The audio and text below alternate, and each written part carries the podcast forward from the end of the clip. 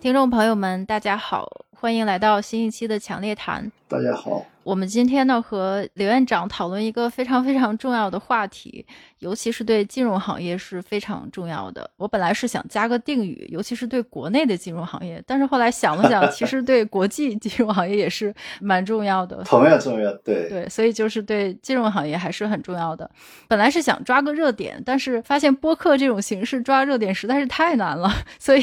我们只能是主打深度讨论一些对这个事件新闻里。边没有讨论，或是讨论不到，或者可能会被标题党误读，或者说大家可能不会关注的一些细节吧。今天呢，我们请刘院长来一起讨论一下刚刚结束的中央金融工作会议。我们现在录的时候，它是刚刚结束一天，就是十月三十号到三十一号的第六次全国中央金融工作会议。如果我们这期播客发出来，估计已经至少过了一个礼拜了。所以呢，我们还是聊一聊。大家在 这个文章上都已经看过的东西，尽量不聊，我们可能还是深度解读一下。所以呢，我们今天会请刘院长给大家深入的聊一聊，或者解读一下。我们可能如果年轻一点的小伙伴没有太关注过这个全国或者是中央金融工作会议，因为它是五年一次，有可能大部分现在刚入职场的小伙伴五年前还在学校里读书，可能没有太注意。那么我们就今天来大概回顾一下，就是这个中央金融工作会议从一开始，也就是九七年以来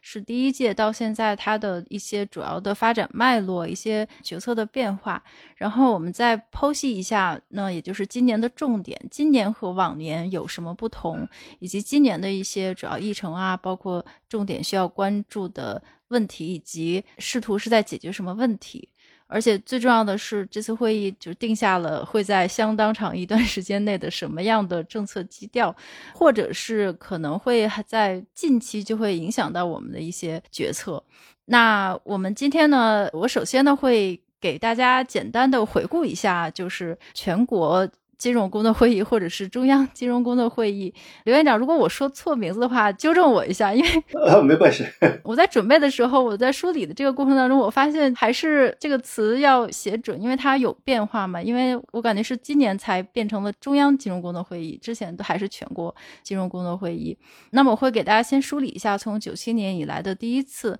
每五年。在北京召开一次的这种为期两天的，就是我们最高领导人、最高的行政人员、监管机构还有金融机构都会参加的这个会议，它有什么样的变化？那么这个会议呢，它具体是什么？大家都已经新闻联播听过了，我就不再重复了。反正这个它也是我们金融从业人员的一个必修的功课吧。每五年一次，不管是国内还是国外，很多重要的规划和中国的我们金融方向的一个关键决定啊，都是在会议上做出的。那么从九七年呢是第一次的全国金融工作会议，那个时候其实大家看这个时间点也知道了，主要还是要应对当时的亚洲金融危机。那么开始的第一次全国金融工作会议，我会把每一次的这个，我刚才也梳理了一下，每一次金融工作会议我会有一个关键词或者一个关键事件给大家总结。九七年那一次呢，可能就关键的事件呢，就是应对亚洲金融危机，并且呢，那一次成立了中央金融工作委员会，还有证监会、保监会，还有四家资产管理公司。那么主要的目的就是来应对当时的亚洲金融危机，因为当时的背景呢是。九七年之前的一年，我们的不良贷款率已经高达百分之二十多，所以说呢，可能需要很多这个金融机构需要国家来发行特别的国债补充资本金，然后四大行的不良也比较严重，所以这个不良资产呢需要剥离给四大资产管理公司，就是刚刚九七年成立的。并且那个时候呢，也是开启了我们可能后面长达很多年的一个分业监管的一个模式，也就是证监会开始分别对各自的行业呢进行监管。其实不得不说，这一次会议还是非常有成效的，因为一些重大的决策呢，其实也是当时改变了可能出现的一些比较糟糕的情况，也就是银行业的一些资不抵债的现象。这是第一次会议，然后过了五年之后，二零零二年第二次，那它的关键词是金融监管的重组，或者说当时提出了把金融行业或者银行金融变成现代金融企业的想法。这一次呢是成立了银监会，同时也成立了中央汇金投资公司，开始引导中国的银行重组和上市。这是二零零二年，再往后五年，二零零七年是我觉得关键事件就是设立了中国版的主权财富基金，就是当时设立的中投，就是中国投资公司，并且发行了特别的这个政府债券，来进行一些国际投资和运作。那么在那一年呢，也有一些其他的比较重要的决策，比如说强调农村地区的金融体系改革、外汇储备管理等等。就是零七年，然后再往后五年，二零一二年，那关键词就是支持实体经济，或者说脱虚向实，是从那个时候提出来的吗？那不后面那一次，再往后。那次主要讲究的是这个创新。嗯，对，一二年这个一二年的这个金融工作会议是强调了金融应该服务实体经济，有了这个提法，以及防止金融风险是金融工作的生命线这些关键的句子。而且在一二年的时候是第一次首次提到了地方政府债务风险的问题。呃，当时呢是开始提醒地方政府应该正确处理现在的一些债务问题，并且呢要将债务分类纳入预算管理。当时是温家宝总理，他还表示应该建立起地方政府债务的规模的控制啊，还要做一些风险预警提示机制等等。再往后五年，就是二零一七年，就是上一次的中央工作经济会议，关键词呢就是去风险，因为当时的我们的经济增长已经出现了放缓的迹象，并且当时的金融创新和监管之间的关系开始紧张。所以那个时候呢，防范系统性金融风险就变成了金融工作的主题。那次会议也提到要严格的监管金融市场的交易，加强互联网金融的监管等等，并且呢，还也设定了我们的去风险的方向和金融开放的方向。一七年的时候成立了金融稳定和发展委员会，也就是在最近一次更改了这个机构之前的一个国家金融事务的一个最高的决策机构。这个我们稍后还会再提到。当时呢，一七年也提到了人民币国际化和“一带一路”，就在“一带一路”倡议下推动金融创新。那么这样呢，就来到了我们今年的这个二零二三年的第六次中央金融工作会议，但它实际上应该是去年。召开，但是由于各种原因就推迟到今年。各种原因呢，我们后面还会简单的再提到或者分析一下。其中一个原因，也就是刚才提到过的，就是今年三月有一个比较重大的机构改革，成立的中央金融委员会和中央金融工作委员会，九月份是才刚刚开始运作，所以说有一些。详细的一些运作啊规划呢，可能也需要准备。那我们可能一会儿再分析。所以我就简单的流水账式的 给大家回顾了一下这个，嗯，非常清晰。六届一共是也是二十多年的几次会议。那么想请刘院长评论一下，就往年的这些主题和关键词的变化，就我们能看出些什么，或者应该注意到些什么。最后呢，也干脆。因为刚才今年二零二三我没给关键词，那也请 您顺便也给个关键词。今年的会议，我觉得刚才小伙理得非常清楚啊。实际上就是说，之所以有第一次那个会议啊，一方面是亚洲金融危机，另外一方面更重要的，实际上是自身的金融风险。也就是说，在九七年之前，从我们国家在整个国民经济的管理中间，我们现在叫大概念的金融。大概念的金融实际上主要就是银行，因为这个之前保险公司原来也是后面才慢慢独立出来，然后再做，开始就是一个中国人民保险公司，整个这个保险的渗透率也是非常低的，几乎可以忽略不计。总体上来讲，所谓金融就是银行，嗯，那么银行呢，或者说讲金融，也就是一个经济门类，嗯，我们讲有工业、农业、商业，还有一个银行业。那它就是一个门类而已，而和前面的三个门类相比，它根本就是一个辅助性的门类。嗯，对我们来讲，就是原来在国民经济安排当中，首先是工业怎么样安排，农业怎么样安排，商业怎么样安排，这不存在所谓的银行怎么样安排，最多说今年的货币怎么发行，发行量有多少，这个是还是要八十年代以后开始往是逐步逐步，就是我们讲双轨制，有计划有商品的时候，才发现。这个货币发行量还是很重要的，因为有通货膨胀了，所以每年这个什么叫笼子，嗯，把银行看作是一个笼子，存款怎么把这个钱关在笼子里，提出了这么一个概念。所以总体上来讲，它是一个国民经济的一个辅助性的部门，虽然是一个经济门类，但这个门类没有那么重要，或甚至放到各种行业，比如说我们讲工业里面有重工业、轻工业、加工行业，对吧？纺织行业。和这些比起来，你银行业可能也是小的。我就这个意思，就是在这个之前。但是呢，随着经济的发展呢，大家越来越重视银行。为什么？从各个地方来讲，我地方经济要发展，特别是那个时候讲起来乡镇企业要发展，因为它 GDP 主要靠工业企业起来的，所以就要有贷款。只有有贷款，你才能有投资，有投资才能建新的企业，然后 GDP 就才能上去。所以呢，这样带来的就是什么？各个地方政府从上到下突然就开始重视金融业。他重视的，不是说发展，而是说怎么让你银行多放贷款，想尽一切办法要让你银行多放贷款，那么对我本地经济就会有发展的作用。所以这个时候呢，是可以讲就开始重视了。嗯，但是呢，从整个国家管理体系来讲，它还是一个专业部门而已。所以这个之前是不存在所谓全国金融工作会议，只有全国工业会议、全国农业会议，包括之前还有什么全国工业学大寨会议、全国农业学大寨会议，对吧？大寨，大寨是学农业嘛，就是那个西洋一个农业的典型，实际上就是一个全国农业会议。嗯但是它呢，因为原来讲是工业要学大清，哦农业要学大寨，哦所以全国学人民解放军，所以它实际上就是原来有全国工业会议、农业会议，甚至于商业会议。没有这个全国金融会议的，我就刚才讲，就金融原来的地位是这么一个。但是呢，随着改革开放以后，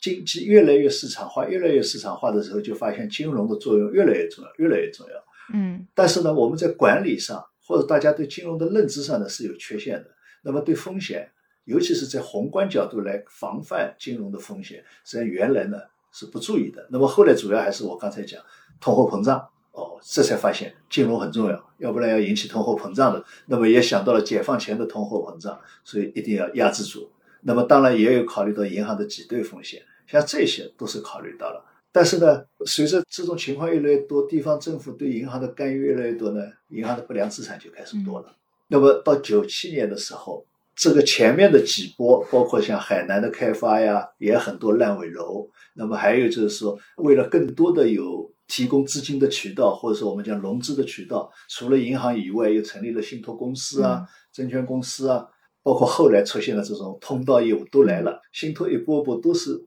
走的就是老规模的功能，影子银行，嗯对影子银行，这样呢就造成了很多金融风险。那么最终呢，都反映到了银行的不良资产上面。所以那个时候呢，你刚才讲到百分之二十多还是三十多，因为这个有争论。嗯嗯那么当时境外也有讲，就给了一个名词叫做“中国的银行已经技术性破产”。嗯单纯看报表还没有，但是他认为已经是技术性破产了。因为实际上早期我们银行还没有资本金概念，我们就只有营运资金的概念，国家也没讲什么资本金不资本金的。所以呢，九七年那一次，实际上是针对的是这样的情况，突然发现实际上金融在国民经济当中，在现代经济当中，它是起到了一个中枢的作用。嗯所以最后各种风险是会集中到金融的风险上。那么当时主要矛盾，更主要的当然还是银行业，嗯就集中到这个上面了。那么这个时候呢，就感觉要重新来整理整个金融行业，要把它放到整个国家的层面来看待。某种程度上来讲，这个时候从这个顶层设计，现在叫顶层设计吧，我们讲决策层次上来讲，就把它拔高了，就开成一个全国金融工作会议。实际上，我的印象里。好像应该一直叫中央金融工作会议，哦、我自己至少习惯性的是讲金融工作会议。但是你刚才也讲了，这次发现好像前面都叫全国，嗯、这次叫中央。但是我自己概念里面好像一直是中央，也就是说党中央来管这件事了。嗯、那么当时呢，你刚才实际上讲的也挺好，就是说当时实际上是解决了几个事情呢，一个是监管架构，实际上是比较明确的中央银行制，嗯，这是一个；一个是分业，是银行的什么信托公司啊这些全部脱钩。嗯，银行该干银行的，信托是信托的，证券是证券的，银行的当时银行也有证券公司，嗯，那么全部要脱钩，这个是基本的分业。再一个呢，人民银行搞大区行制度，嗯嗯，打破行政区划，嗯，那么同时呢，就你前面也讲，当时也成立了中央金融工委，这个目的是什么呢？这个目的和这一次还不太一样，嗯、它实际上是因为我们原来像我们四大行的。干部管理体系是总行和地方共管的，嗯，也就是说，我农行浙江省分行的行长、副行长就班子成员吧，一方面是要总行来任命的，但是呢，总行任命之前也要获得当地嗯组织部的同意，就浙江省委组织部的同意，一直到我们下面的县支行都是这样。所以我们县支行要换一个行长，都要去征得当地县组织部的同意，嗯所以要去跟他们的县委书记、县长先要去商量，得到同意以后才能够那个。这个是是它是共管的，而且呢，当时党的关系呢是地方的。嗯那么那次呢，成立了中央金融工委以后呢，整个党的关系全部垂直。所以我们原来比如说行长是上面任命的，但是任命之前呢要征得当地同意，这是一方面。另外一个呢，比如说浙江省分行原来叫党组，党组书记是省里面任命的，嗯他不是总行任命的，所以它是两条线。那么九七年这一次中央金融工委成立以后呢，就把党的组织关系嗯给拉直了。为什么要这样呢？实际上，人民银行搞大区行和成立中央金融工委，目的就是要理顺银行体系嗯嗯的垂直领导，防止地方干预银行的经营管理。嗯因为很大的一块不良资产是地方干预造成的，地方命令造成的啊。这个项目你要贷款，那个项目你要贷款，甚至于就是说一些亏损企业你也要贷款，发不出工资你也要贷款，命令造成的。嗯这一次实际上是一方面是分业，另外一方面强调的是金融体系的独立运营，排除地方的干预。再一个就是有了资本金的概念了，所以你前面也讲到了，来弥补你要减少不良资产嘛，对吧？那么还有一个就是理顺关系，就是成立政策性银行，把政策性业务从专业银行划出去。还有一个农业银行原来管理信用社，那么信用社呢脱离农行和农行脱钩，由人民银行去管理。当时是这么一个情况，所以他当时成立的中央金融工委，它的目的是这么一个目的，大概是这么一个情况。所以也可以说，从那个时候开始，国家已经感觉到金融不再再是一个简单的经济门类，嗯或者说一个简单的一个普通的经济行业，它实际上是一个国家经济的中枢神经，你必须放到整个国家的战略层面来看待。嗯，我觉得您这么一解释的话，就这个脉络清晰多了。就是还是要从源头，他第一次会议对对对，发生的初衷是什么来看待这个中央金融工的会议，就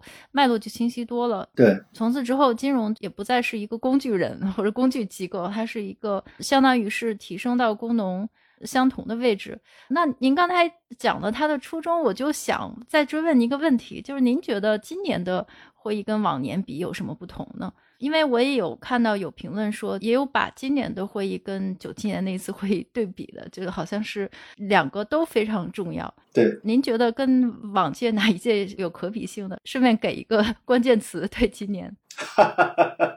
我觉得吧，确实今年应该讲是自从有了这个全国金融工作会议以后，非常特殊的一次会议。嗯，为什么呢？就经过了前面五届，五届五五二十五，也就是二十五年过去了。嗯那么整个国家的经济发展模式啊，什么都在转变当中。所以前面你刚才也在梳理，每年都有一个关键词或者说这个关键点，你也可以看到，就是说我们在整个改革开放过程当中，在不断的市场化的进程过程当中，一个是我们的金融内容越来越丰富了。就我刚才讲，在九七年之前，或者说我们讲八十年代，整个八十年代基本上是银行唱主角，嗯慢慢慢慢开始发展信托、证券、嗯保险，但是即使到现在这样，我们整个社融当中，银行贷款还是占了百分之九十多。那么那个之前那就更加了。首先这是一方面，另外一方面，即使银行它的信贷服务领域实际上还是有限的，基本上没有个人贷款。刚刚开始，我们信用社和农行做一些个人经营性贷款，消费性贷款几乎没有，按揭贷款根本就没有，所以它这个信贷的服务的，我们讲服务面没那么广，服务深度也没那么深。然后我们讲，比如说账户服务，账户服务，特别是那个时候还是在这个手工条件下面、纸币条件下面，实际上并不是人人都有银行账户，人人都去会享受银行的账户服务，因为不需要，我发了工资就放在口袋里，我这个月花完了就花完了。所以对银行或者说对金融的服务的要求，或者说金融对社会服务的渗透率，不像现在这样，现在几乎是无孔不入。嗯所以一个是金融本身内容多了，一个是金融的服务的面广了，金融服务的深度更深了。这个和第一次会议的时候是完全不一样的。嗯这个是我觉得是第二个不一样。第三个不一样的地方是什么呢？就是你也可以看到，我们你前面你刚才理的时候就看到，实际上每一次会议面对的当时的风险是不一样的，嗯风险的内容是不一样的。那说明什么？说明就是说，金融始终面对的是风险，所以你会发现每一次会议都是风险。嗯但是每一次会议的风险不一样，为什么呢？是因为你经济在变化，经济变化以后，经济结构不一样，它的风险表现不一样，然后反映到金融上面来，它的风险不一样。所以金融的风险实际上就是整个经济的风险。嗯，那么到现在这个情况下面，我们和一二年的支持实体经济，支持实体经济，一七年的防范这个强监管对，系统性金融风险，你就会发现它这个风险实际上是和整个经济变化有关，这是一方面。第二方面还有一个什么呢？我们现在面临的风险不仅是国内的，嗯还有受到国际影响的，而这个受到国际影响的不仅是国际经济波动的影响，也包括国际金融的影响。这个又是和前面是不一样的。那么他面对的风险不一样。那么现在面对的还有什么风险呢？我们这次会议你看提到的风险有这么几大类，嗯，一个是房地产，对一个地方政府。地方政府你刚才也讲了，实际上是一二年就开始了，对，但是我们现在还存在。这个存在和那一次不一样，嗯那一次是根本就没管，嗯然后这次呢是有了前面已经理过一一波，但是呢还有一，所以这次是隐性的嗯隐性负债，这是第二个。第三个是什么？中小金融机构风险。嗯第四个是这是特别提到的跨境的风险传递和共振，这个是以前一般最多是啊要注意保持汇率的稳定啊，最多讲到这个就可以了。但是这是特别强调跨境风险。嗯还有一个呢是这是也提到的，就是金融犯罪和金融腐败、这个造成的风险。对，关于风险这块儿呢，我后面有一个环节是想跟您详细讨论。因为你刚才讲的，这是和前面比，你就会发现，它这是这个这些风险实际上都和整个经济的模式的转型有关嗯，这是风险方面。另外一个，他提出的支持方向就不再简单的是支持实体经济啊，嗯。他是讲到了五篇文章。嗯，对，这个也后面会跟您详细讨论。嗯。那我就讲啊，嗯。就是说他这次确实是一个转折性的点，嗯。你不是说重新开始，所以你很难比较，和第一次比可以说有点像，但是呢，嗯。它是一个转折点，一个历史的转折点，一个经济的转折点上的一次金融工作会议。那么应该讲是比中间四次更特别、更重要。从这个角度来讲，和第一次有点像。因为我刚才提到的那个评论，说是跟第一次对比呢，实际上它是从我们面对的市场情况或者是经济情况的 相似性，就是因为当时的背景跟现在背景似乎是有点相似，就是形势也比较严峻，那么他是从那个角度来对比。但是呢，我觉得刚才您的这几个角度也是非常好，这个也是我后面下一个环节，就是马上就要跟您详细讨论的，也就是今年这次的议程，我是会从总结一下刚才您讲的，其实就是从防范金融风险、金融改革和金融服务实体经济这三个方面，我分别都找出了很多问题，也是想请教请教您。嗯嗯嗯，但在此之前呢，确实是不得不说，这一次非常的重要，可能跟以往的几届相比，确实是感觉很不一样，就更重要。首先，先从这个名字上看就知道了，之前您可能都没注意，它叫全国金融工作会议，现在改成中央金融工作会议，可能从一个侧面角度也反映，反正今年确实是很不一般。另外呢，刚才您也提到了，就是这些年我们面对的风险是不同的。从很早以前的受这个亚洲金融危机冲击的银行不良贷款的风险，然后再到中间一段时间一度是金融科技科技行业对金融整个系统呢造成了某些潜在的风险，再加上一些地方政府债务等等。那今年呢是首次在这么高规格的会议上首次提及了房地产，那么其实也就是同理可证或者由此可推，那房地产已经是从从系统性风险的角度开始考虑了，所以我们可能也提到议程。就刚才您讲的，我还总结出一点，就我觉得很重要，就是金融的地位这件事儿。就是金融这件事，其实大家天天都在听，耳熟能详，但是呢，实际上它在不同的国家或者是在不同的阶段，他自己的角色或者说他的地位和作用也是在变化的。我就感觉今年的金融工作会议第六届，就感觉是一个电视连续剧，就是每一季五集的这个电视连续剧，现在到了第二季，前五季 演完了，现在真的是开始了一个完全新的故事线。然后这个故事线中的主角呢，就是金融，他的这个人设 好像都有变化了。我今天早上还在看您写那篇文章，就是您也特别提到了，就是金融的这个地位以及。因为这个会议特别提到要加快建设金融强国，要满足社会经济发展和人民群众金融的需求。我感觉是对金融的要求是更高了，感觉对非常非常高。就像您写的，要支持科技创新，要支持共同富裕，要支持结构转型，要支持绿色发展，还要支持中国经济融入全球化，还要支持“一带一路”发展。我觉得，天呐，这个 已经是非常多功能了。但我其实有个问题就是。什么才算是一个强金融呢？或者是说，如果我们给金融赋予了这么多的角色，它能被格式化或者目的化吗？因为从我受到的教育，它自始终金融就是一个工具。那么现在在这个工具上加了这么多的任务，那它还是个工具吗？嗯，我想实际上它还是工具，因为我们之所以金融发展的，假如说是有目的的话，那么。它的达到的目的就是能够加快积累、加快投资，那么加快经济的进步。金融如果说讲的简单点，那么可以它可以起到这样的作用。那么如果说把它起到这样的作用当做一个目的来讲，那么它就是支持这个支持那个。但是如果说我们换一个角色的视角，也就是作为一个投资人的角度来讲，我只是要赚钱而已。我发现我这个可以赚钱。但是我们经济理论如果从另外一个角度，就供需理论角度来讲呢，正是因为有这样的需求，所以你这个投资你才能赚钱。理论上它会形成这样一种不同角度的站位。那么从一个国家的角度，它在组织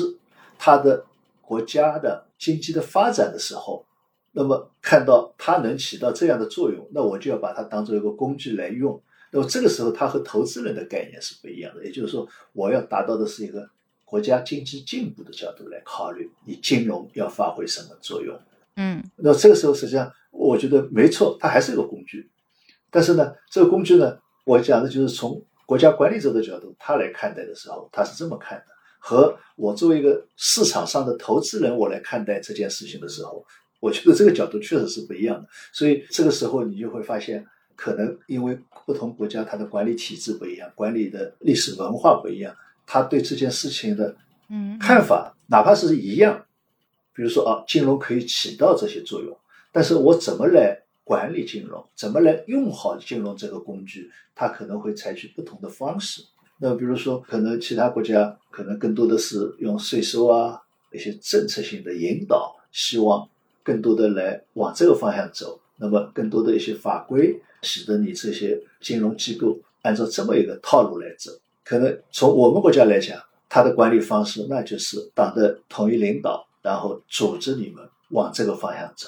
所以这是一个管理方式不一样。但是呢，实际上从国家管理的角度和一个我作为一个商业机构本身的角度，他看同样一件事情，他实际上看法是不一样。对，或者可以这么理解，就是。这锤子还没变，它还是一个工具，但是拿着这个锤子的手和他他要去钉的那个钉子可能就不太一样。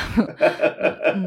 那下面呢，就是因为刚才提到了，就是今年会议上提到了有一些关键词，我总结成三个方面嘛，呃，完善金融体系、服务实体经济，还有金融风险方面。然后我就想从这个完善金融体系这方面呢，想问您一个问题，就是我看今年特别提到了完善金融。体系，比如包括完善金融基础设施建设体系、完善金融市场体系、完善金融机构体系等等。嗯，我觉得这里边呢有很多很多值得关注的点，比如说有提到这一点，要做优做强国有大型金融机构。那么这一句呢，不得不引起很多人的关注。就是我其实也想问，那是不是意味着中小金融机构就不再有什么发展空间了？我们之后可能越大越好呢？我想应该是这么理解哈，就是说，首先我们讲要建设一个金融强国，对吧？我的理解，强实际上体现在两个方面，一个方面是我在支持经济、支持社会发展过程当中，它这个支持的能力强；另外一个呢，因为金融始终面对的是风险，所以你的抗风险能力也要强。嗯所以它应该是这样两个强。那么这个强呢，同时又体现在什么呢？我这个支持不仅是面对我国内经济的时候我能够强，当我经济我企业走出去，我的经济要和全球相融合，在这个过程当中，我的支持能力、金融的支持能力也要强。另外一方面也一样，当我走向国际和国际竞争当中，我防风险的能力也要强，要承受得起国际经济波动的冲击，承受得起其他国家金融政策变化外溢效应的冲击。当然，也包括有些有益的攻击，对吧？你也要能够承受得起这样的一种冲击。所以，他这个能力强国，我觉得应该是从这么两个角度和两个方面来看的。这是一方面啊，他就会考虑在整个金融体系当中，什么样的机构才能够来承受这样的或者说为主的角色。可能我们觉得，哎呀，应该还是大型的机构，它更能承受。大型机构要做优做强，哦，高个子嘛，相当于个子高，他要顶着嘛，天塌下来有嗯，高个子顶着，那么你那些小个子的就相对安全了。但是呢，这并不是说小个子你就没有发展空间了，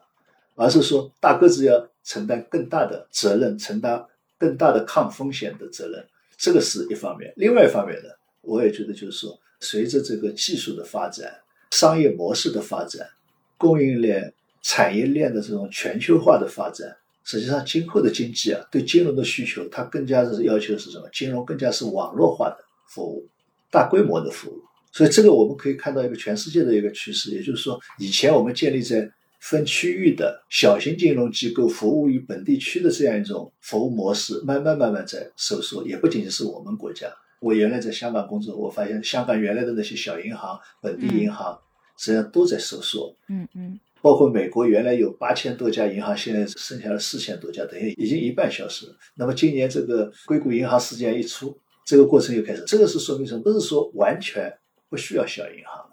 也不是说市场的主体都大型化了，而是说市场主体的运行方式需要网络化。这虽然市场主体都小的，但是呢，它和以前不一样。以前都往往是有地域限制在活动，但是呢，现在大家网络化以后呢，不受地域限制。那么这个时候，金融服务实际上是需要网络化、规模化，在抗风险上面呢，确实也需要大型化。包括这次硅谷银行的事件也能够反映出来，相对来说，小银行在抗风险能力上，它的承受能力要差一些，大银行要承受能力要强一些。所以这个呢，应该要从这个经济本身变化来看待。金融机构的今后的一个架构，但是呢，我觉得从无论是美国也好，我们国家也好，实际上小型金融机构还是有它的活动空间和增长空间，但是呢，和传统的那种比呢，毫无疑问，它的空间要小，或者说和大型机构相比，它的空间还是会有局限性。那么这一次就提出来，你应该还是在本地服务于一些特殊的群体，这个可能是今后。中小机构的一个方向，已经不适合于在做完全综合化的。以前实际上大银行、小银行无非规模大小而已，其他差不多的。但是今后来讲，差异会比较大。嗯，或者说现在我们要钉个大钉子，就得拿个大锤子，小锤子可能不太。就还是看我们不同时期的国家的目的不一样，工具就不太一样。对对，还有经济结构、经济运行模式、运行方式不一样，也有关系。下面想问您一个关于这个金融服务实体经济的问题，因为这次呢，就是看这个内容，其实也有一个比较突出的地方，就是那五篇大文章。嗯嗯嗯，就是这种金融服务实体经济脱虚向实，支持实体经济，就其实这些概念我们已经听了相当一段长的时间了。就是我刚才提到，从一七年之前就开始提这件事，对。但实际上，说实话，我们直到最近为止，还都把它。感觉上，至少我的感觉就好像是一种哲学一样，听起来反正也没错。但它具体是怎么指导我的生活，好像平常的生活也不能靠哲学，但它确实是一个思维方式。但这次呢，好像有了一个具体的落脚点，就是这五篇大文章，就是科技金融、绿色金融、普惠金融、养老金融和数字金融。它已经非常非常的细了，就甚至是提到了养老 和绿色等等，就是非常我们之前可能感觉上。金融的大的方向不太和这些具体的细节来联系起来，可能更多还是怎么帮助我们赶超美国，变成全球第一啊，什么人民币国际化等等等等。但这次我感觉是非常的具体和细节，所以感觉更贴近生活和人。想听听您是怎么解读的？这五篇大文章是大家将来 KPI 的方向吗？实际上，这这次这个是一个非常亮眼的一个提法，这个以前确实没有。那实际上还是我前面在讲，就我们整个。人类的经济或者人类的发展模式在一个转折当中，嗯，这个五大篇文章可以说也体现了这一方面。一方面是经济本身在转折，另外一方面就像你刚才讲，哲学概念道理是一样，我们对经济的认知也在转变。好比说你刚才讲的实体经济，到底什么是实体经济？假如说你去看这个亚当·斯密，亚当·斯密认为就是说，最基本的生产资料就是土地，嗯，他认为工业根本就是。后面的事情，嗯，他不认为工业是第一生产力，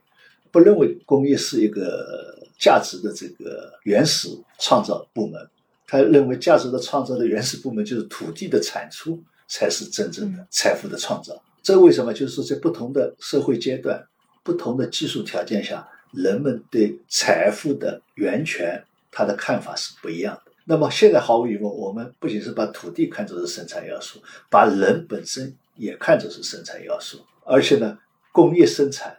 更是重要的生产要素，更是更重要的价值的来源。所以这个是因为科技的发展，我们整个人类社会生活的发展不一样了。那个年代还是以温饱为基础，而温饱的来源主要是土地的产出，粮食和。布品，人的热量主要是靠这个的，所以才会重视农业的。那包括我们历史上始终是重视农业的。如果说在那个时候有实体经济这个概念，他就会把农业当做是实体经济，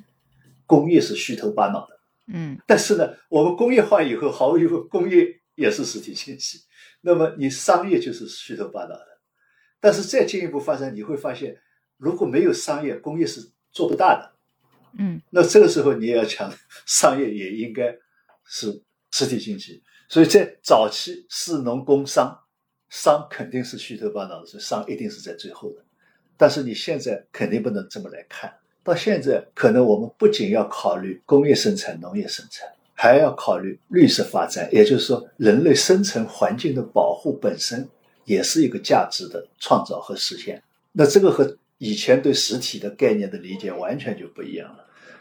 那么我们比如说对数字经济。那如果说数字经济可能今后的发展，实际上它也起到了一个像商业在原来的工农业生产条件下的润滑剂的作用的话，那么数字经济可能是更大的润滑剂。所以这个时候你就不能简单的把数字经济当做是虚头巴脑的。所谓实的东西，每个时代实际上有不同的理解的。嗯，那么我们可能对今后的所谓实体经济，可能就要从这五个方面去理解。再一个就是，我们原来讲金融支持什么支持什么，更主要关注的是指的是产业行业部门，商业啊、农业啊、工业啊、纺织行业啊、石油行业啊，往往是指的这些，很少去关注到说你应该去支持人。但是今后一个是消费，我们现在已经讲到了消费了，那么消费实际上你是需要人来消费的，那么金融是不是可以去支持？再一个，我们越来越讲究。社会的平等、共同的富裕，这个时候你的普惠金融是不是也能够考虑到弱势群体？也就是说，人在这个过程当中能不能除了参与到社会分工当中获得自己的报酬以外，能不能还求得一些更加公平的待遇？这是特别关注的对保险的解释，要起到减震器和稳定器的作用。稳定器讲的是社会稳定器的作用，那实际上更多的就是应该是面向个人的。也就是弱势群体，当他遇到困难的时候，低收入、无收入、老病，那他能不能得到一些普惠保险的保障，来保证社会的稳定？所以我们原来讲讲金融支持的时候，是不考虑这些社会东西的。那我们现在讲 ESG 了，那你就要考虑这个。还有一个就是说，随着我们科技的发展，温饱问题解决以后，老龄社会起来了，老龄社会起来了，它的经济模式又要改变了。嗯，所以你金融你不能光是看的，我刚才讲供给端，你也要看需求端来解决。所以养老金融也是今后需要解决的一个问题。所以他这一次这个确实是看到了今后经济的发展。从这个角度来讲，我觉得这个五个方面也是今后的实体经济的五个大方面，也是我们经济转型或者发展模式的五个方面，而不是简单的说，呃，你要去支持生产、支持农业。就不是那么简单了，所以这个五大篇文章我觉得特别有意思的。这个确实是很吸引人的提法，并不是说试图用一些概念来，就是用了很多定语在金融面前。实际上，如果我们看一下国外的一些发展情况，说实话，我觉得这个不只是我们自己的主题，它应该是一个全球的方向。其实我最近有关注一个概念，叫做 degrowth。就是最近海外很多经济学家一直在提这个词，这个 degrowth 的意思就是负增长，或者说负 GDP。现在在大家的思维其实都有一个，我觉得从一个理念上的一个改变，就是大家现在都意识到几十年的这种发展的这些理念呢，现在已经到了一个瓶颈。就是说，过去这几十年大家都是在一个 growth 增长以及 GDP 每年增加多少的这么一个理念下来做任何事情。那么在这种情况下，一定会碰到一个情况，就是边际效益递减，就相当于是你的增长起源一定会遇到一个极限。然后就像大家三十年都在跑步机上不停的跑，而且你这个跑步机每年还要比前一年要增加百分之十的速度，就是这总有一天得跑死。所以现在很多经济学家都开始提这个词，就是大家试图在用一种不是 GDP 的指标来衡量这个经济发展，而是用一种负 GDP。这个听起来可能是有点儿，比如说幸福指标啊，什么健康指标的，听起来好像是有一点点啊，跟我们之前的理解不一样，就没有那么刺激。但实际上。我觉得这个确实是一个发展模式已经到瓶颈了，而逼着你不得不倒逼就改变思维方式一个情况。这也就是为什么 ESG 被提出来，也不是说非得找一个什么碳的噱头来。对对对，因为你金融市场收益率就是没有以前高了，你到了一个极限了，所以我觉得它是一个，不管你是哪个国家的人，或者不管你是什么立场，其实这确实是一个人的事情。这就是为什么可能这个金融服务实体经济，实际上它最后落点到人嘛，它还是要服务人。那人的自然需求现在就到了这个阶段，那我们。可能这工具也就是不一样的。那下面就想问您一个 挺严肃的问题，就是其实也是跟那个相关的。我觉得今天所有问题都是相关的。这个严肃的问题就是刚才您提到的这个化防范化解金融风险，因为这一块呢，实际上我们现在才聊，但是它是这次会议中大篇幅提到的一件事儿。我看了您写的那个文章，您也提到，就是也列数了，包括刚才开头您也数过了，我们现在面对的风险跟以前不一样，比如说有房地产行业风险、地方政府隐性债务风险。中小金融机构风险、金融犯罪、金融腐败风险等等，确实风险很多。但实际上，我特别想着重请您解读一点，就是在防范化解风险方面，这个会议上也特别强调要把握好权和责的关系，注重在制度上解决问题。那么这句话我感觉是很重要的，而且也是我们因为开头说了，这次会议会给我们在中长期带来一些影响，那么近期也可能会有一些改变。我觉得这个就是在中期和近期的一些。改变可能后面会有一些具体的措施。我为什么想请您解读这一点呢？因为把握好权和责的这个关系，在制度上解决问题，我觉得这个包含的信息量其实是很大的。也是想听听您的解读的地方。就是我们都知道，就一行三会，我们开始也提到过的是一个分业监管的标志。那它的源头呢？刚才您解释的非常清楚，就是九七年。金融工作会议开始，当时是为了摆脱、帮助银行脱困，也是为了帮助国有银行加速这个股改的进程，所以设立的证监会、保监会，而且地位还相当的高。从这个时候开始呢，也就是国际上大家在夸中国的时候，都喜欢说的这个津津乐道，中国经济对外开放、融入世界金融体系的黄金时期。但是呢，这个分业监管也产生了很多的问题，包括我们现在的面临的一些分享，可能都是这种当时设置的一些没有想到的出现的一些结果吧。比如说某些寻租的行为啦，或者说政策传导的效率会稍微差一点啦，等等等，大家分而治之啦，等等等等，可能导致一些本来是可以扼杀在摇篮中，但是就越长越大的一些风险。但是现在呢，我觉得大家都已经很明显的能感觉到了，已经发生了比较大的转向。可能是分久必合，就是转向是比较大的。刚才我们开始的时候也提到，就之所以延期一年，也是因为机构改革，就是今年三月成立的中央金融委员会和中央金融工作委员会要完成一些准备工作。这次调整之后呢，我们都有一个感觉，就是因为大家现在也知道，就是现在的我们的金融监管部门的架构呢，就不再是一行三会，而是一行一总局，一会一局。就是人民银行、国家金融监督管理总局、证监会和外汇管理局的这种架构，大家各司其职，并且呢都汇报给中央金融委员会，加上中央金融工作委员会。说了这么多，就是说感觉是分业的形态已经打破了，现在已经是比较集中。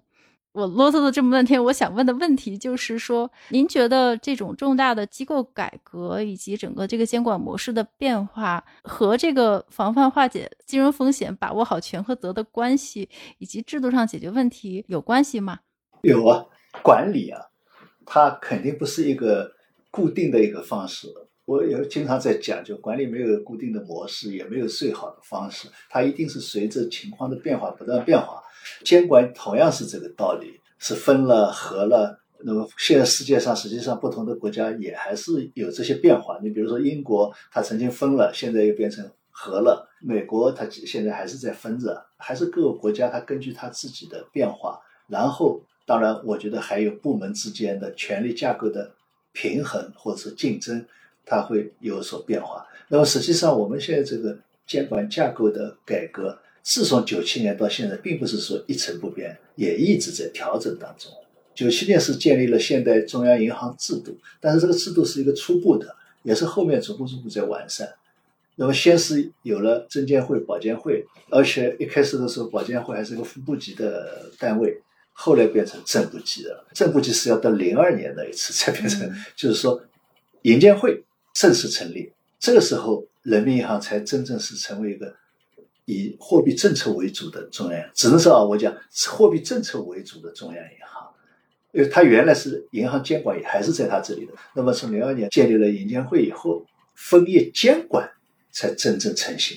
这个前面只是初步的分业，完整的分业监管实际上到零二年才真正的形成。但是呢，我们讲这一次在往回并，往回并实际上是上一次开会之前已经在讨论了，到底是指大监管的模式。还是分业监管的模式，那么这个中间只是走了一步，把保监会并掉了，所以它也是一个过程，并不是到这一次才突然的在变，就都在摸索分业经营是不是一定要分业监管，这个是两个方面，或者说要分成两个部门来监管，这一次等于说合起来了，合起来了还有一个什么原因呢？就是在分业监管当中，我们也产生了一个弊病，分业监管我就要发牌照。那我发牌照，我只按我要监管的业务的内容，我来发牌照。那么不是我要监管的业务，我就不发牌照，也不归我管。那么这个时候呢，又发现一个问题了：我们的金融是不断的创新，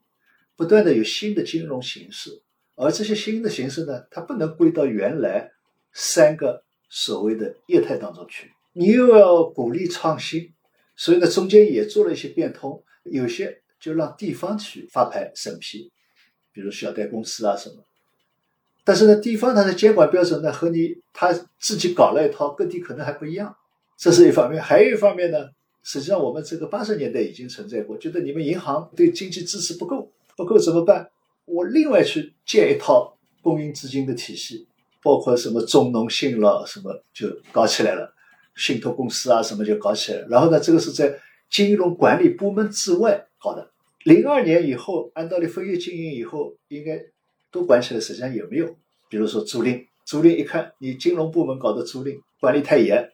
好，商务部 他也搞一套租赁，对不对？所以呢，这个就问题就来了。对我们就是喜欢自己另起一套。对对，那么这样呢，就会发现就是说，一个是各个部门另起一套，也搞金融了，或者说准金融了。另外呢，民间自己也搞一套，地方自己也搞一套。这一套以后呢，监管套利啊，风险就多了。而且呢，你风险管理标准不一样，监管标准不一样，所以这个是我们上一次金融工作会议和这一次公金融工作会议都遇到的问题。应该讲，这五年或者说上一次到现在，在这方面已经摸索了很多经验。所以这次会议上也做了很好的总结。所以这次这个机构的调整实际上是顺应这么一个过程，就怎么来防止监管套利。所以从上一届开始已经明确，所有金融业务都要发牌经营，所有金融业务都要纳入到监管，而且呢必须纳入到中央的金融监管部门去监管，其他部门无权。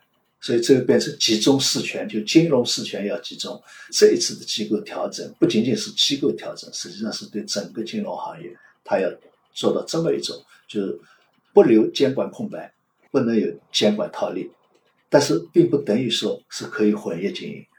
而是说既然还是分业经营，但是监管它要全盘纳入，主要是要解决的是这个问题。对。这个听明白了，但是通常来讲，大家听到全盘纳入、集中管理这些关键词，就会不由自主的在想，那底线在什么地方？因为它如果是说全盘纳入式的监管，可能这种监管的权利似乎听起来是没有上限的。我下面我就想问问您，如何守住金融监管的底线呢？包括地方和中央的金融监管部门。这个我不知道怎么才问得清楚。这实际上你前面已经问到了，就关于权责的问题。也就是说，看我们好多风险，包括刚才讲监管套利啊，我们好多风险实际上是因为金融风险，我觉得可以这么讲吧，有这么几种：一种是因为经济本身周期的波动映射到金融部门的资产风险，因为你经济本身出问题了，当然会影响到金融的资产风险。那么这个你也可以说，金融在这个应对经济变化当中。你可能反应迟钝了，所以风险增加了，不良资产增加了。但是它不管怎么说，它是一个客观原因造成的，也就是经济本身的波动造成的金融风险。那么包括我们讲微观角度来讲，某个企业经营不善，本来这个企业挺好的，但是呢，突然之间经营不善，或者说它面对的市场变化了，结果还不出贷款了，那么造成银行有不良资产了，这个是一种风险。第二种风险当然就是说是银行或者说我们讲金融机构。自身在经营当中的不慎、能力水平差、风险识别能力差造成的风险，再有的风险是什么？就是因为权责不对等管理这个不对等而造成的，不是水平问题，而是权责不对等而造成的，包括监管套利，包括各种金融腐败而造成的金融风险。那么现在来看呢，像这一类的金融造成的金融风险是比较大的。你比如说一些银行。大股东掏空银行，一些小银行，大股东掏空银行。那么像这些，它不是说你这个银行的人员的经营能力好不好的问题，而是说你这个管理架构、管理机制、股东的权利责任它不对等。也包括比如说前面我们讲到的地方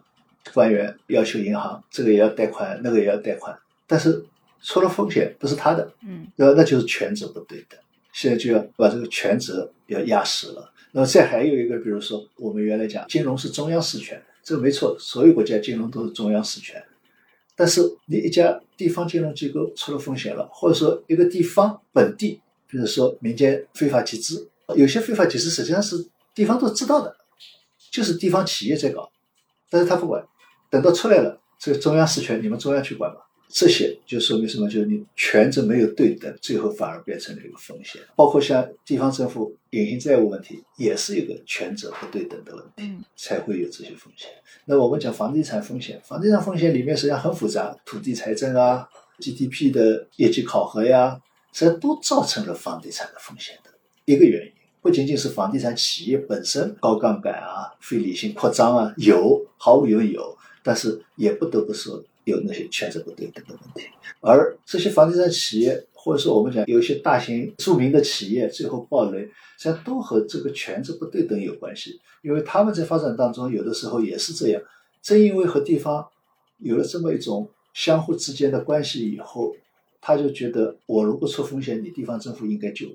那么实际上这也是一个权责不对等。也就是说，出了问题是社会的，赚的钱是自己的，这企业层面也会有这个问题。防范金融风险，它不仅仅是金融机构本身的事情，是方方面面权责对等，才能最后把这个防范和化解风险的事情落实好。刚才讲的这些情况，你光是靠金融机构的人员，他是防不住的，他也没办法防。所以这次你要看，他就特别强调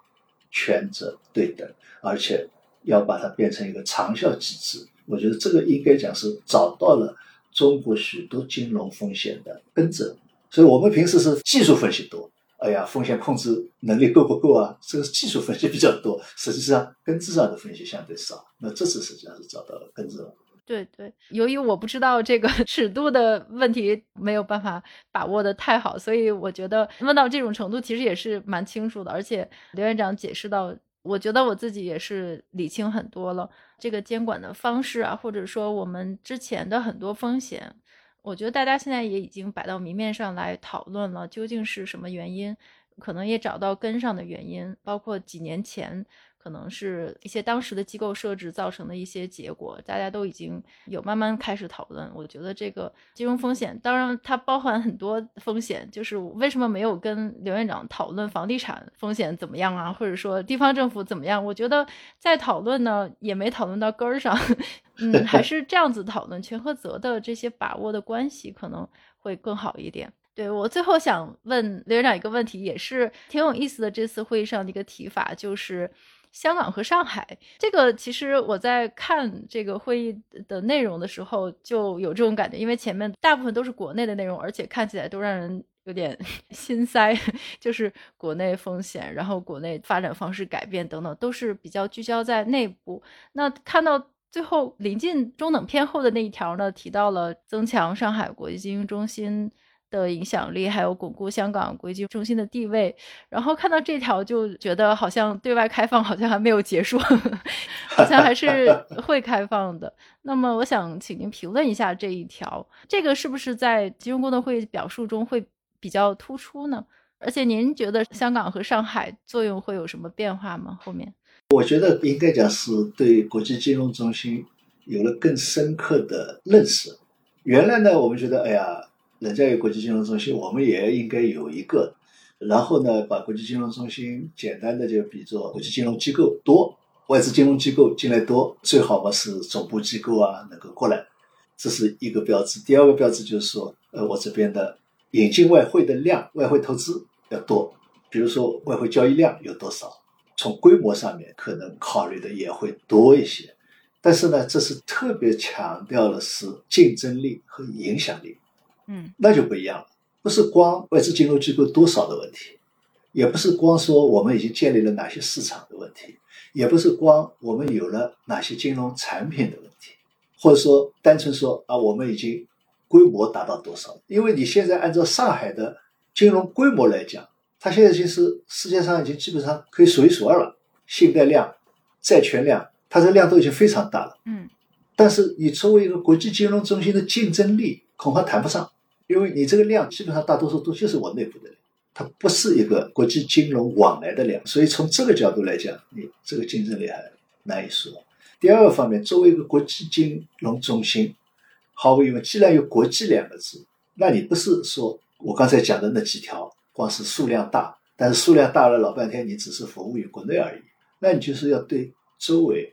至少周围的经济体有影响力，或者说你上海的市场的变动。对周围金融中心也好，周围国家的经济也好，它会有影响，那才叫影响力。这次这个提法实际上是进一步提升了对上海国际金融中心的要求，也更高了。也就是说，你这个真的要国际化，要能够对外有竞争力，对外有影响力，那么也不能满足于简单的招商引资的概念。那么从这个角度来讲，我的理解就是说，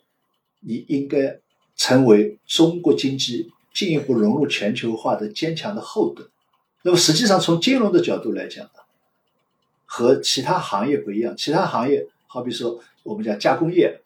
国家只要定一个政策，允许外资怎么进入，外资跑到哪里都可以。但是金融它不一样，你进了一个政策，它一定是通过一个媒介进来的，它不会说说全国各地都去跑，所以它你必须要有一个金融中心，它才能够。落地，落地以后才能够进入到你，通过这个血管渗透到你各个方面去。那么这个中介也好，心脏也好，实际上就是金融中心。风险的传递，它也是通过金融中心。那么你要很好的去抗击国际金融风险，那么也在于你的金融中心能够有这个抗击的能力。所以从这个角度来讲。这个上海国际金融中心建设就非常重要，也就是说，你要有竞争力，要有影响力，实际上是牵涉到整个金融强国的强的一个重要的方面，一定要这么来理解。我们这次这个会议啊，好多东西并不是只针对国内来讲的，实际上是面向世界的。那么这里面如果再讲具体化的，我认为就是说，你上海国际金融中心，它就应该是什么？应该是全球的人民币的国际金融中心，人民币的投融资中心，人民币的金融资产的交易中心。既然是交易中心，你也应该是人民币资产的定价中心。我们现在讲人民币国际化，香港拼命在建设离岸人民币中心，那没错，它当然应该去建立它的离岸人民币中心。但是，人民币的资产的定价到底是离岸定价还是应该在岸定价？我认为应该是在本土定价为主才是正常的，才能够真正筑牢你人民币在国际化当中抗风险的能力。如果说你这个定价全都在外面的，那你怎么去抗国际风险啊？汇率啊什么，你就没办法抗拒国际风险。所以在这个上面，我觉得上海一定要把这个抓牢，去建设这样的一个中心。这个香港呢，本来就是一个国际金融中心，但是它的国际金融中心最大的特点就是中国和世界的桥梁。但是呢，以前来讲，相对而言，它更主要起到的作用是世界进入中国的桥梁，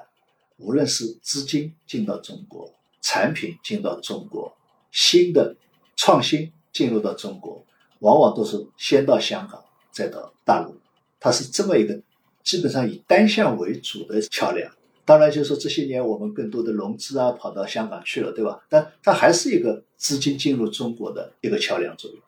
那么今后来讲，我觉得它应该是什么？应该成为双向的一个桥梁。也就是说，既要外面进到中国来，通过香港。同时呢，中国走向世界，这是也是一个通道，所以它的提升，它的地位，我觉得要从这个角度来理解。嗯，对，我觉得您说的非常好，而且我刚才也在想，就是如果是这样的话，其实我们要制定政策的时候，可能就要兼顾国际和国内，那这种对金融的管理能力可能又要更高。对，要进一步提升了。对，其实想想之前零八年的时候，我们都知道那个时候，反正全球都齐步走，无脑跟随美联储。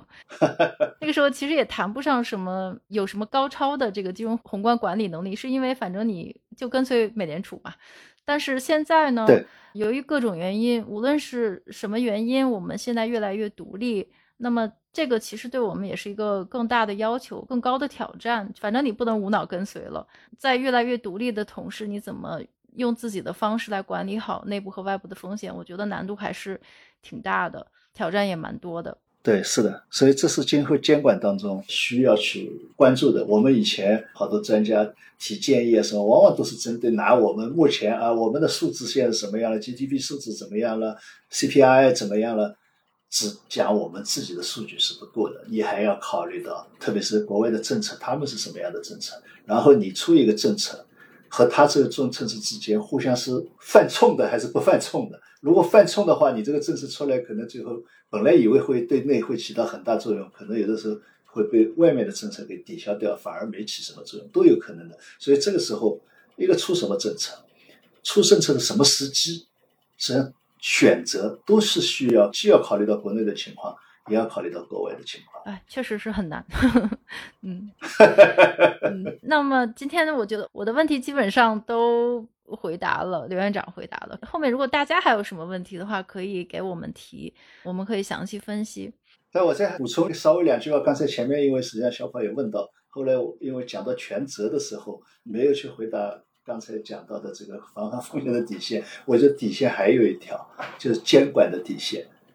我们除了刚才讲，由于权责不对等造成的一些管理上啊方方面面的问题，也造成了不少的金融风险。这个是一方面，但是另外一方面，我们确实就是，在这次改革当中，很明确的一条线，也就是说，要把货币政策和金融监管分离开来，各司其职。这个条线是非常清晰的。但是呢，这里面就是说，在我们具体的宏观管理当中，怎么来真正的来区分这个，我觉得是非常重要的。也就是说，当我们去面对宏观调控的时候，毫无疑问，金融监管要配合宏观调控。比如说，现在经济下行，我们要想尽办法让经济复苏，对吧？那么你金融监管也要有所配合。但这个配合当中，要守住金融监管的底线。嗯也就是说，你可以去制定一些标准，制定一些指标，让金融机构来服从宏观调控的需要，但是你不能去调整、改变一些关于这个金融机构安全经营的政策和指标，也不能去灵活去执行这些指标，因为这些指标是关乎到金融机构的安全的。实际上，我们从历史上来看，我们有的时候有些金融风险，就是因为为了配合宏观调控，结果呢没有把监管本身的底线给守住，所以造成了一些风险。那么再比如说，当我们要围绕着国家战略，比如说科创啊、三农啊这些需要吧，肯定需要。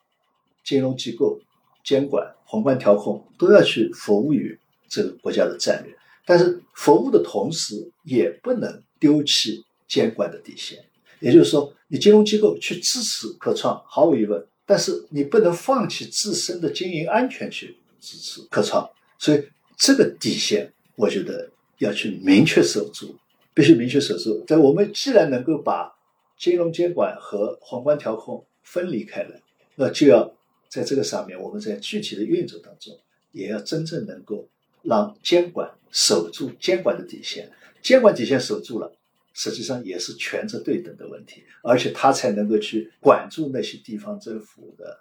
不当的干涉，管住那些控股股东的不当的行为。如果这些监管底线不守住，那么金融风险还是守不住。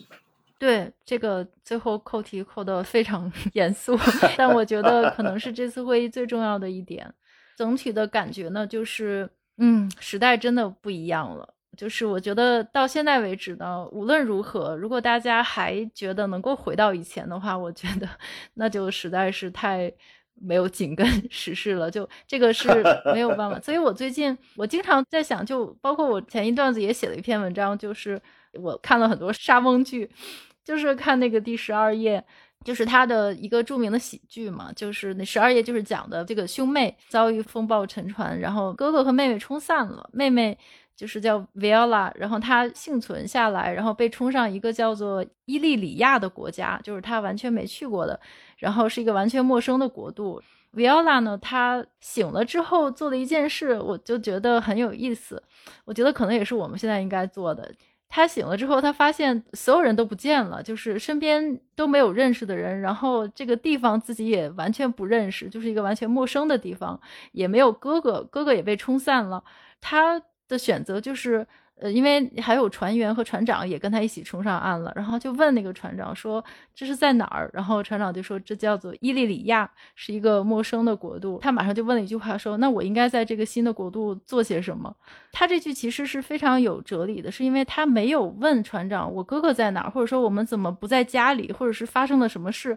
他都不问了，因为他马上就知道这是一个完全不同的世界了，就是现在没有答案，就是自己现在的生活跟之前的正轨是不一样了，所以他现在唯一要做的事情是要我从现在往后要做什么。才能够在这个新的找到新的正轨，对，找到新的正轨。所以这个片段非常有哲理，我觉得现在可能也是我们的状况。但是他这个后面结局非常好啊，